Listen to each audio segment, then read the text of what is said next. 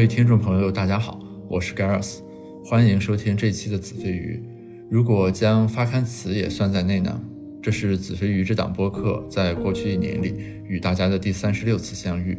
嗯，首先在这个一年将近万象更新的时候，我要借这个机会对各位听众朋友一直以来对这档播客的支持表示最由衷的感谢。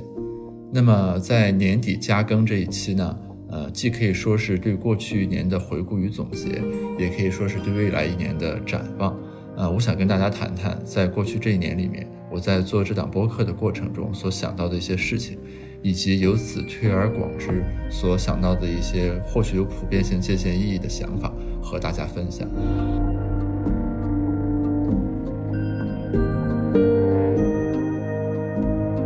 那么，首先，这档播客其实给了我一个机会。让我重新认识到了表达到底具有怎样的意义。那么我在大学本科期间呢，其实是一位辩手出身，那么也参加过北大的辩论赛，并且最后代表学院得到过冠军。但是辩论的经历在最后带给我的其实是一种深刻的反省，因为当我在辩论场上和对方辩友交锋的时候，我深刻的感受到了表达欲过剩的时候对人的一种反向的裹挟。也就是说，当你说的太多的时候，你其实为了说而说，已经忘记了自己到底为何而表达，在表达什么。举个例子，当我们看《奇葩说》这档节目的时候，那上面的辩手到底说的是他想说的话，还是说在镜头面前为了这场比赛胜利他不得不说的话？再比如，当在一个公众场合进行演讲时，知名的企业家或者经济学家在表达的究竟是什么？是他们发自内心的想法和观点，还是说他们为了面对这个镜头而编造的另一套预言或者谎言？因此呢，在过去相当长一段时间里，我其实对于在公众面前的表达或者传播范围比较广泛的表达，始终怀有一种警惕的情绪，既担心自己表达的不够准确而对其他人形成误导，更担心的是输出的欲望过于强烈之后会反向绑架自己的思考。但是在过去的这一年里，通过做播客的这个过程，我逐渐认识到了表达的另一个方面，也就是说，表达并不一定总会裹挟自己，也会启发自己的思考。所以从这个角度而言，表达是有它强烈的积极意义的。举个例子，当我们在说很多话的时候，其实你的措辞在不经意间已经隐含了一些假设，或者蕴含了你的一些想法。这些想法可能是深埋在我们心底的。如果你不通过表达的方式把它说出来，那么你可能永远都没有机会认识到，原来自己心底里曾经埋下过这样的种子。比如在最近一期与汉阳在讨论东北的时候，当我们在说“振兴东北”这个词的时候，“振兴”这个词其实就蕴含了很强烈的假设，也就是说，你认为过去的东北是好的，现在的东北是不好的，于是我们应该把东北变成原来那样，重新成为共和国的长子。但是，如果我们仔细去思考，也可以得到另一种不同的观点。或许过去的东北是非常态的，现在的东北是常态的，那么它就不再是一种堕落，而是一种回调。我们对东北要持有的态度，或许不是振兴，而是维持或者温和的上升。所以说，有一些我们经常用到的固定的词语，或者说搭配，当你说出来的时候，你在潜意识里就已经蕴含了很多的想法。只是很多时候我们自己却不知道。再举一个例子，比如说在今年的播客里面，我和很多位嘉宾讨论过我们对于金钱的态度。在讨论的过程中，你会发现，有的人表达的是对于财富的渴望，但有的人表达的是对于贫穷的恐惧。所以说，我们同样是说我想赚钱，我想要钱，其实底层蕴含了很不一样的价值观。在这个过程中，只有你表达出来的时候，才能够通过它的遣词造句，在细枝末节中予以发掘和体现。所以说我非常感谢子飞鱼这档播客，因为这档播客给了我一个表达的机会，让我能够去审视自己到底在说什么，自己说过什么，自己在说一番话的时候为什么要这样说。那么这样一个机会，给我一个窗口去检视自己的内心世界。同时，也让我发现自己在原来或许有很多错误的预设的前提。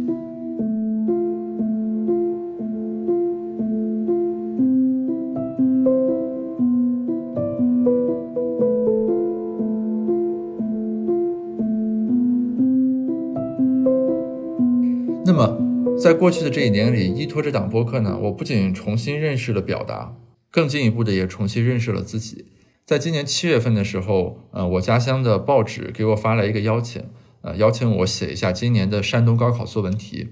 今年山东高考作文题的题目呢，叫做“距离”。我当时写那篇文章的时候，所选择的破题角度就是与自己的距离。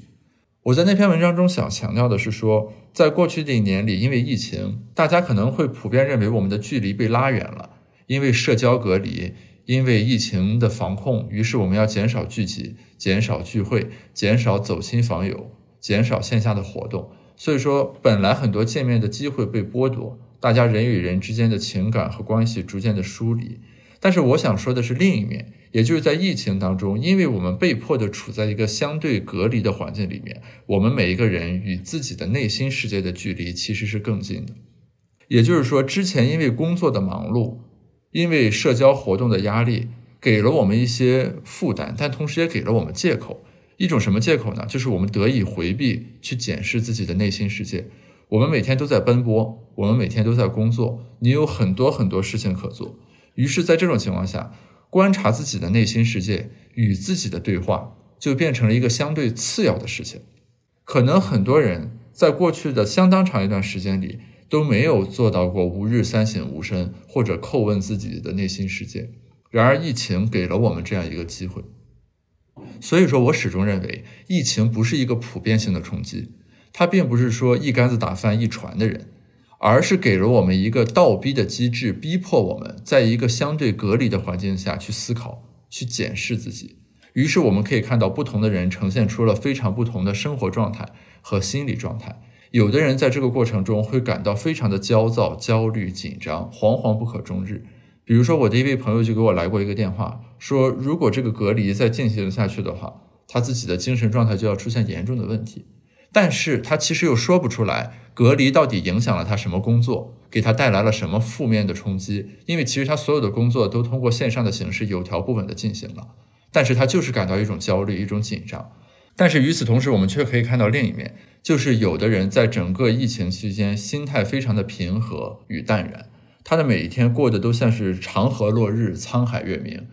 生活中充满了平静的温暖和感受。这一点在我的很多同行、很多优秀的学者身上表现的特别明显。因为疫情的冲击，大家省去了线下开会和上班的麻烦，于是很多人利用这一年写了自己之前一直想写却没有来得及写的书。做了自己之前一直想做却一直没有来得及做的研究。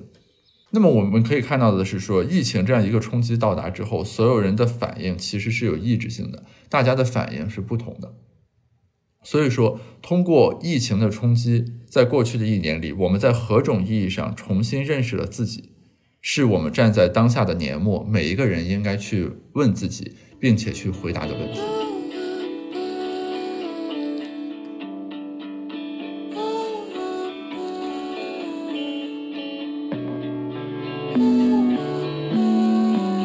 那么，于我个人而言，在过去一年里，我重新认知自己，到底认识到了什么呢？我把它大概归结为三个方面，在这里和大家分享。第一，是从情绪到事实。那么，我们平时在和朋友交流的过程中，大家其实经常会提到自己各种负面的情绪，比如我很焦虑，我最近很浮躁，我最近很郁闷、很压抑、头疼，我的工作遇到了瓶颈，等等等等等等。之前我也是这个序列当中的一员，我自己也会有这种负面的情绪，有的时候被他们所裹挟，就会感到自己的工作完全没有办法开展。但是通过这一年的自我检视，我会发现，我们其实所有的情绪都不是无缘无故的，你的情绪一定是有相应的事实基础的。比如你感到焦虑，那你为什么而焦虑？是因为你的收入的增长跟不上同龄人的进展？还是说你学术科研的进度赶不上自己同学的步伐？你焦虑的原因是什么？是什么样的事实带给了你这种感受？在过去，我和朋友的互相的安慰和交流中，大家可能更多的着眼于说我们该如何克服这些不良的情绪，比如怎么样缓解焦虑，怎么样克服浮躁。但是在过去的一年里，我的一个更深刻的感受是说，情绪其实是很难克服和避免的。我们真正能做的是说，与情绪和解，带着各种复杂的情绪上路，然后把自己主要的精力放到解决事实性的问题上去。所以在过去的一年里呢，我不会再去尝试说我要克服焦虑、克服浮躁，解决郁闷、解决压抑，而更多的是说，我们承认这些情绪的存在性，那就让我们满怀着焦虑、满怀着浮躁、满怀着郁闷上路，去做我们真正该做的事情，解决让你感到焦虑的东西。那么，在面向事实的时候，在真正上手去做的时候，你的情绪自然而然在这个过程中会缓解、会衰竭。那么，当事情做完的时候，你原先所希望克服的情绪就不复存在了。所以说，所谓的从情绪到事实，其实是想强调的是，我们要把握住我们各种负面情绪的根源和来源，然后把它落到事实的层面，进而从根源上去解决我们心灵上的感受，而不是说单枪匹马的与自己的情绪进行正面的对撞，将焦虑、将浮躁、将压抑当做我们最大的敌人。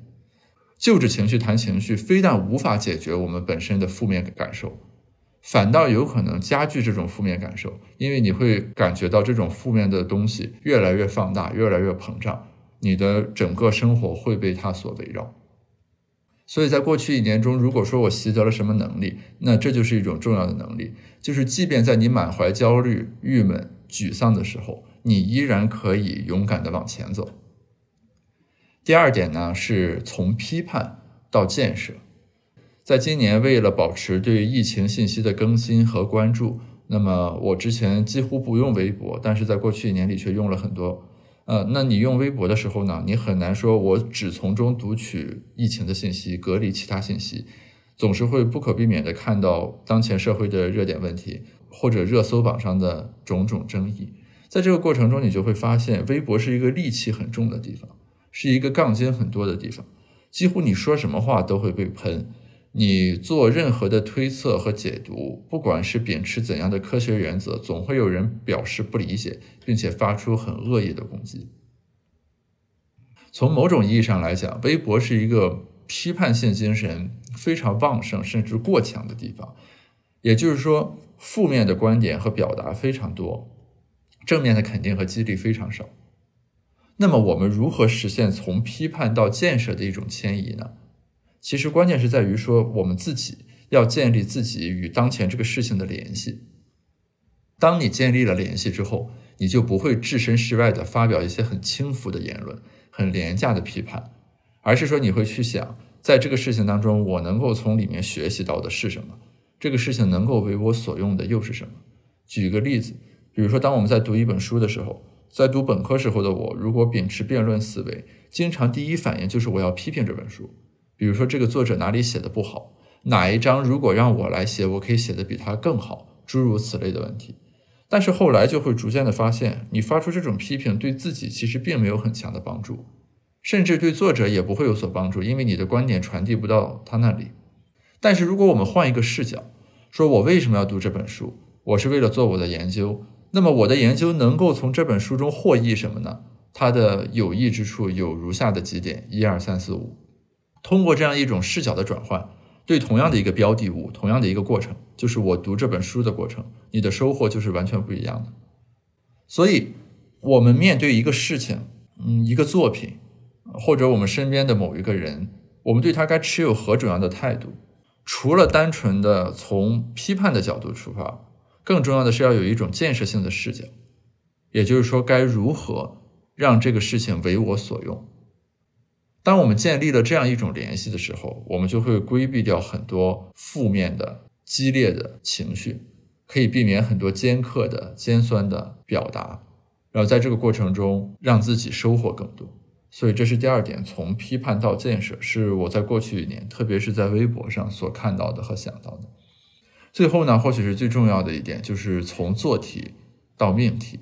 那么，如果说过去一年里面学术界有什么最火的词，我想内卷肯定是其中之一，或者某种意义上可以去掉之一。那么，所谓内卷，其实和竞争没有什么差别啊，只是内卷可能更多的是指向的是说一种冗余的或者过度的竞争。但是，如果我们想解决内卷的问题，它的终极出路其实还是要跳出做题家的思路。因为只要你活在一个做题家的模式里面，大家都在一个锦标赛里面去努力寻找一道题目的共同答案，去为了共同的标的而努力，那么大家最终的竞争一定会走向内卷的地步。所以说，内卷的终极解决方案呢，其实还是要大家跳出来，自己变成自己的命题人。当你自己是自己的命题人的时候，你就从做题人的那种疲于奔命的感觉当中脱离了出来，更多的从一种更高屋建瓴的角度去看待自己的生活和自己当下所做的事情。我之所以在过去的一年对这个事情格外的有感触，不仅因为“内卷”这个词在互联网上的火爆。更重要的在于，过去一年因为我博士毕业，所以说自己其实实现了一个从学生到一个独立的青年研究者的身份的转变。那么，当实现这个身份的转变之后，你就会发现，你过去视为约束的东西，现在都不复存在了。如果你不能够找到自己心底里想做的事情，那么你就会陷入一种巨大的茫然。在读硕士或者博士期间，很多人可能面临很多恐惧，比如来自导师的催促，比如下周要开一个学术会议的 deadline 所带来的压力。但是，当这些东西被移走之后，你会发现，恰恰是这些东西，使你原来避免了去考虑真正的问题，就是自己想做什么，自己想成为怎样的人，自己想做怎样的研究。反过来讲，如果你能很好的回答这些问题，其实你就实现了一个从做题人到命题人的转变。也就是说，对一个青年研究者而言，最核心的命题其实就在于：当你享有了自己决定自己要研究什么的自由之后，你能不能很好的解答这张答卷？所以，切换了这个视角之后。你就会蓦然的发现，所谓的导师的期盼，所谓的学术会议带来的压力，所谓的同辈的竞争，等等等等，其实这些都是你前进的资源。我们要有一种强烈的意识，是这些资源都是你手里的牌，你是打牌的人，这些资源都是供你调用的，你是最终的命题人。当转换了这样一种视角之后，我们再去看所谓的内卷带给人的情绪，其实就是一种疏不足道的情绪。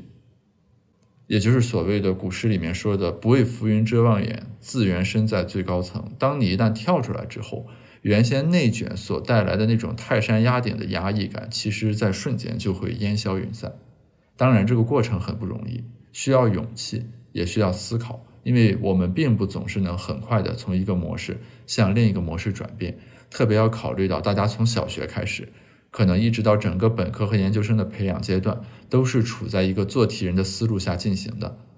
那么这种惯性使得我们培养了很多熟练的技能，但也使得我们跳脱出来更加的困难。简单来说，在过去的一年里，我的想法大概可以归结为两句话：第一呢，就是我们要有一种以我为主、为我所用的主体意识和坚定的决心；我们要以自己为中心来看待身边的各种事情。来看待我们与各种人的关系，以一种命题人的角度，以一种出牌人的思路，来思考我该如何调用这些东西，我该如何处理这些东西。第二呢，是血肉丰满，气息温热，我们要有丰厚的情感和充沛的人文关怀，而不是说让我们沉浸在一些相对负面的情绪里，让我们挣扎在一些无谓的竞争里。而让自己的心灵日渐枯萎和冷漠，失去了对美的体验和感受。如果那样的话，会是一种非常可怕的人生和生活状态。这也是我刚才所说的，疫情帮助我们，倒逼我们重新认识自己所蕴含的底层的含义。前两天，我的朋友推荐了一首诗给我，是宋朝的名相寇准写的，呃，是一首绝句。这首诗是这样说的：说南亭闲坐欲忘机。望九前村岛屿微，数点寒灯起烟浪。江挺应见夜余归。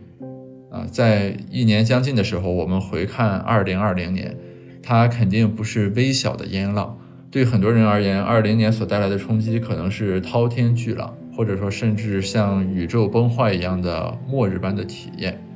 但是无论如何，在这一年过去的时候，我衷心祝愿大家都能够有一种。江挺应见夜余归一样的平和的心态，以及把这一年我们所有经历过的事情都看作一种收获、一种体验，进而让我们在二零二一年过得更好。那我衷心祝愿，在二零二一年，我们都能够活在自己真心热爱的事业里，都能够活在真实的而非虚假的人际关系里，都能够生活在别人发自内心的而非流于表面的认可。尊重里。感谢大家的收听，我们二零二一年再见。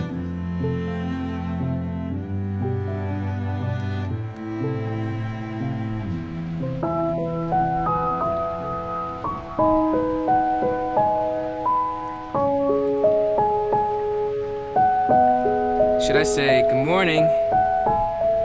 Maybe good night? Well, I know whatever time it is, new day's coming. Yeah. Man, I don't like it when I know you can see the light fading away from my eyes, the peace is gone. This apathy soaking in my heart. I feel the shame once gone, take another start, and I'm past pain. In fact, the conviction's what I miss. Will the doubt come again? Welcome death with a kiss. My heart is so fickle, changing up in every way, taking new roads from the good path again astray. And it kills me cause I am so blessed, but lack the humility to live out in thankfulness. My pride swells up, I'm such a hypocrite. All the answers in my head, but no relevance because the disconnect from head to heart. Surrounded by loved ones, but feel miles apart. I cry out for rescue from this body of death, but for now, in my weakness, I'll take a slow breath. In